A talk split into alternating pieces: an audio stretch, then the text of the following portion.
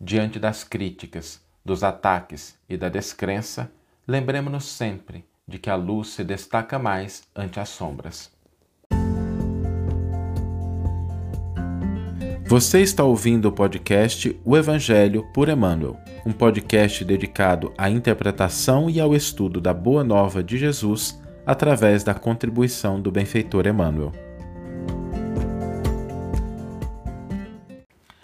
Hoje nós vamos refletir sobre um tema um pouco árduo, um tema difícil, que são as divisões. No Novo Testamento, me permita, a gente não costuma aprofundar muito essas questões, a gente sempre deixa isso para os estudos mais aprofundados, né, dos comentários, mas só um tema que é interessante. Na, na história do cristianismo, tem uma palavra que ficou muito conhecida, que é heresia. E a heresia acabou sendo é, um rótulo que se empregou a divisões, diferenças de crenças. Né? Na sua acepção original, no grego, porque essa não é uma palavra que ela foi traduzida, ela foi transliterada, ela representa exatamente isso: divisões, descrenças, críticas. Naquele né? momento em que você tem uma ideia e de repente entre aqueles que são profitentes de uma ideia se dividem as opiniões, uns começam a combater as opiniões dos outros, ou pregar ou ensinar coisas diferentes. E aí isso deu origem a essa palavra heresia.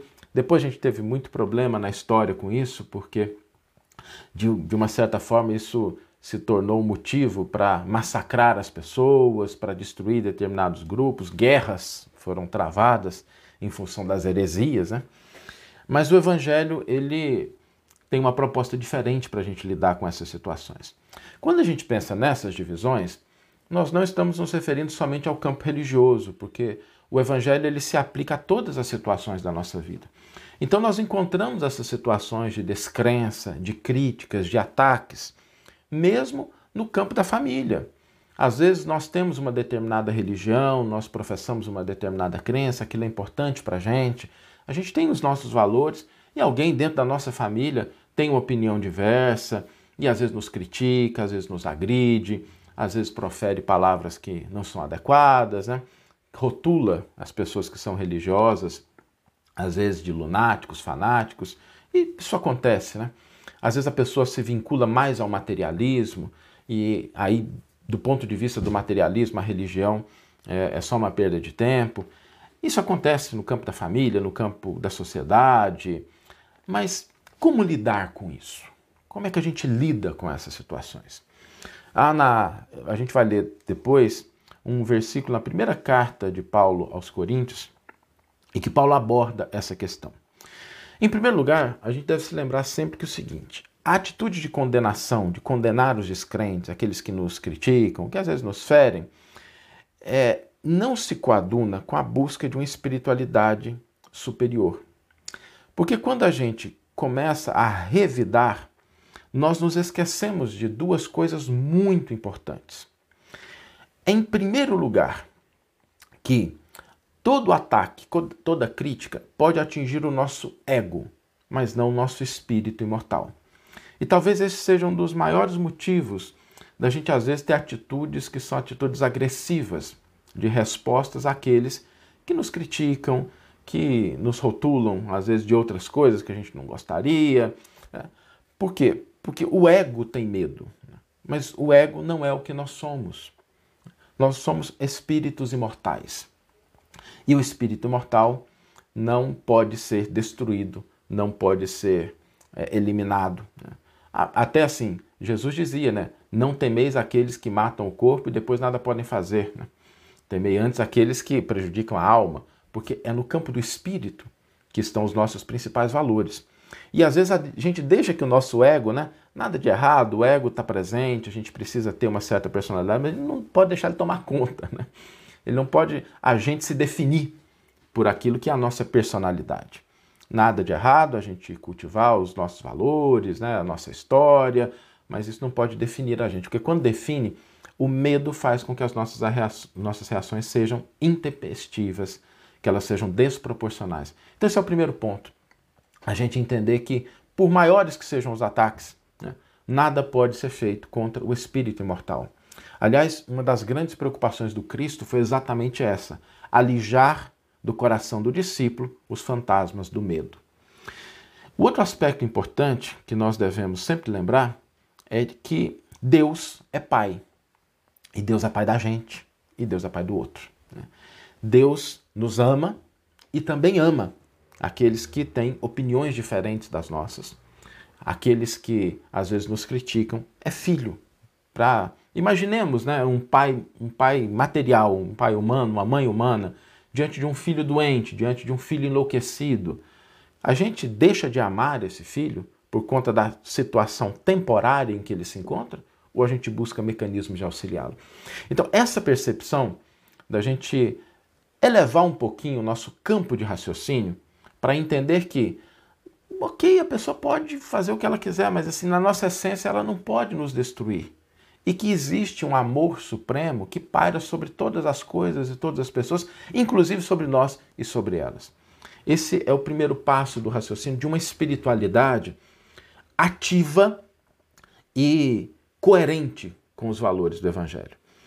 Mas existem dois elementos que são importantes também.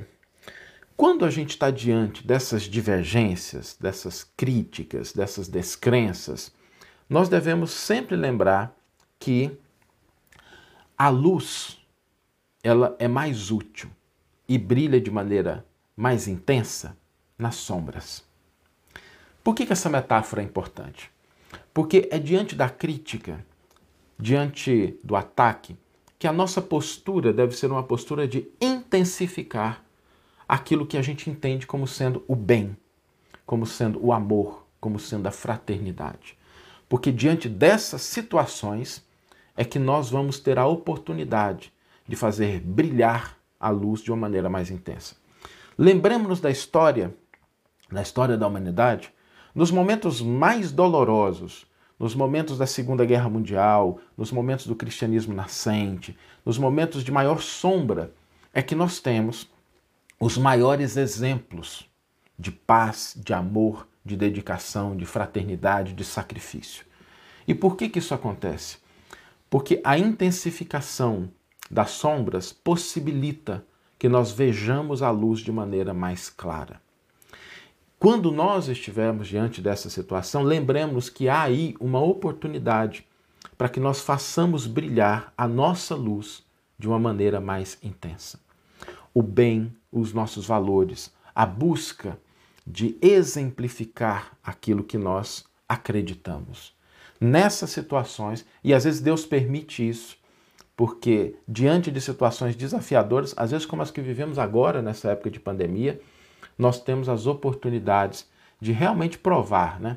A luz da gente era uma luz que brilha mesmo, os nossos valores são valores firmes, nos quais nós confiamos, ou às vezes é uma luz ainda bruxuleante, aquela que quando bate um ventinho ela faz que vai apagar, às vezes diante de uma dificuldade a gente titubeia.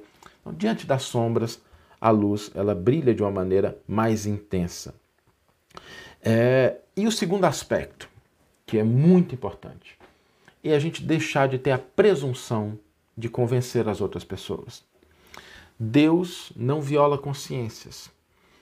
Às vezes a gente se desgasta muito tentando convencer o outro, tentando trazer o outro para o nosso ponto de vista, tentando mostrar-lhe aquilo que nós já conseguimos enxergar e tenhamos certeza absoluta que os esforços nessa direção muitas vezes derivam da presunção e do orgulho da gente acreditar que a gente pode determinar o que o outro pensa.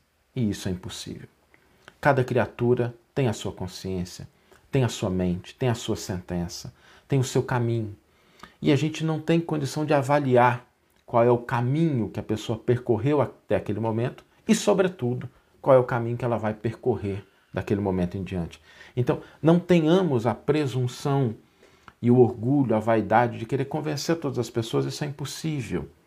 Às vezes, dentro da nossa família, a gente não consegue fazer isso, né? Às vezes, nem com questões mais triviais, que não são as questões do espírito, a gente às vezes não se põe de acordo. Então, que a gente não entenda que isso é uma realidade e a gente não desperdice o nosso esforço, a nossa energia, buscando convencer o outro, acreditando que nós temos esse poder. Façamos o melhor. Brilhemos a nossa luz, pratiquemos o bem que nos for possível, mas sem a pretensão. O Cristo não teve essa pretensão de convencer a todos. então nós também devemos ter a necessária humildade para entender que todos estamos ante, diante do mesmo amor, né? nós estamos, somos filhos do mesmo Pai e que Deus cuida de cada um, Ele sabe né? onde é que o calo aperta para cada um e às vezes é preciso a gente ter a necessária serenidade para prosseguir o nosso caminho, manter a nossa fé, a nossa confiança, os nossos valores, ainda que aqueles que nos cerquem não compartilhem desses mesmos ideais, sem que isso nos afete, sem que isso nos leve a ficar desanimado, sem que a gente perca as nossas esperanças, a nossa fé e a nossa confiança. Né? É, não esqueçamos que Deus cuida de todos, cuida de todos, de nós e dos outros.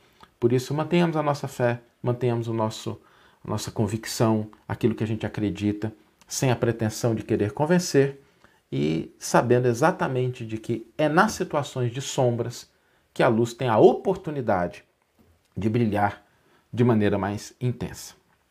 Vamos ler agora a íntegra do versículo e do comentário que inspiraram a nossa reflexão de hoje.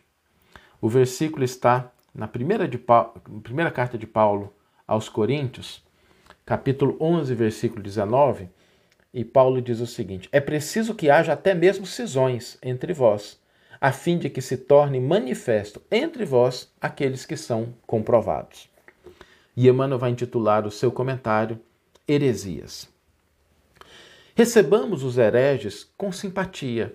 Falem livremente os materialistas. Ninguém se insurja contra os que duvidam que os descrentes possuam tribunas e vozes. Isso é justo. Paulo de Tarso escreveu este versículo sob profunda inspiração. Os que condenam os desesperados da sorte não ajuizam sobre o amor divino com a necessária compreensão. Que dizer-se do pai que amaldiçoa o filho por haver regressado a casa enfermo e sem esperança? Quem não consegue crer em Deus está doente. Nessa condição, a palavra dos desesperados é sincera, por partir de almas vazias em gritos de socorro, por mais dissimulados que esses gritos pareçam, sob a capa brilhante dos conceitos filosóficos ou científicos do mundo. Ainda que os infelizes dessa ordem nos ataquem, seus esforços inúteis redundam em benefício para todos, possibilitando a seleção dos valores legítimos na obra iniciada. Quanto à suposta necessidade de ministrarmos fé aos negadores, esqueçamos a, a presunção de satisfazê-los, guardando conosco a certeza de que Deus tem muito a dar-lhes. Recebamos-los como irmãos e estejamos convictos de que o Pai fará o resto. Que você tenha uma excelente manhã, uma excelente tarde ou uma excelente noite e que possamos nos encontrar no próximo episódio. Um grande abraço e até lá.